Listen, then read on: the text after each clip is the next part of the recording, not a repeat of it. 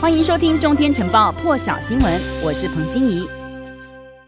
好，先来看最新消息，是美国食药署 FDA 专家顾问小组一致表决通过，建议为六十五岁以上以及重症高风险族群施打莫德纳疫苗加强剂。说如果 FDA 批准莫德纳加强剂，美国疾病防治中心 CDC 将就哪些对象应该接种加强剂提出具体建议。CDC 顾问小组呢，预定在下个星期开会讨论。除了六十五岁以上以及重症高风险族群之外，FDA 专家小组还投票建议授权十八。八岁到六十四岁，因为工作而有频繁暴露在感染新冠病毒风险的个人接种第三剂莫德纳，而第三剂的接种时间呢，建议必须在接种第二剂的至少六个月之后。我们来听听看，拜登总统他也出面发表谈话，说些什么。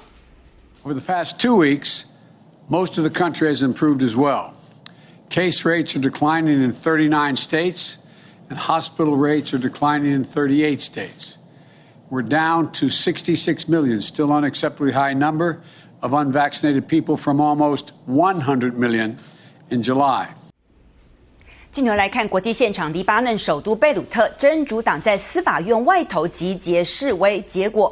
他们是要抗议调查去年港口大爆发事件的这个大爆炸的事件的首席法官，要求要罢免这一位法官，指控他有政见偏见。结果抗争在中途的时候演变成枪战，至少六人死亡，六十多人受伤。原本什叶派和基督教地区之间的紧张局势就很高。代理总理现在出面呼吁各方保持冷静，要民众不要被卷入内乱。而科威特外交部也发表发表声明，呼吁公民离开黎巴嫩，同时要求有。意前往黎巴嫩的人先等一等。卡达驻贝鲁特大使馆也发布类似公告。美国拒绝评论，该为这件事情负责，但是重申美国对真主党的立场，认定获得伊朗支持的真主党是恐怖组织。美国国务院也同时呼吁冷静，要黎巴嫩政府减缓国内的紧张气氛。先来听听看美国国务院的说法。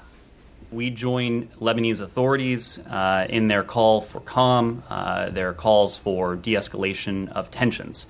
Uh, the health and the future of Lebanon's democracy depends on the ability of its citizens to address the difficult issues with confidence uh, and with confidence in the rule of law. Judges must be free from violence, they must be free from threats, they must be free from intimidation, including uh, that of uh, Hezbollah.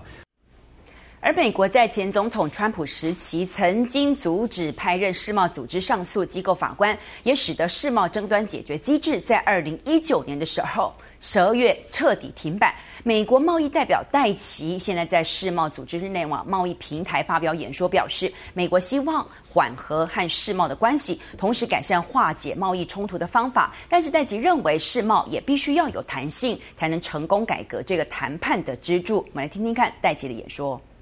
Let me begin by affirming the United States' continued commitment to the WTO. The Biden Harris administration believes that trade and the WTO can be a force for good. We all recognize the importance of the WTO, and we all want it to succeed.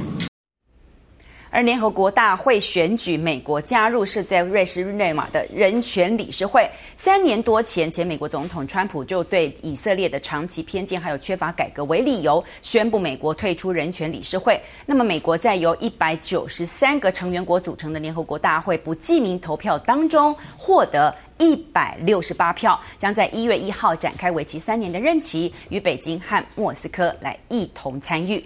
更多精彩国际大师，请上中天 YT 收看完整版，也别忘了订阅、按赞、加分享哦。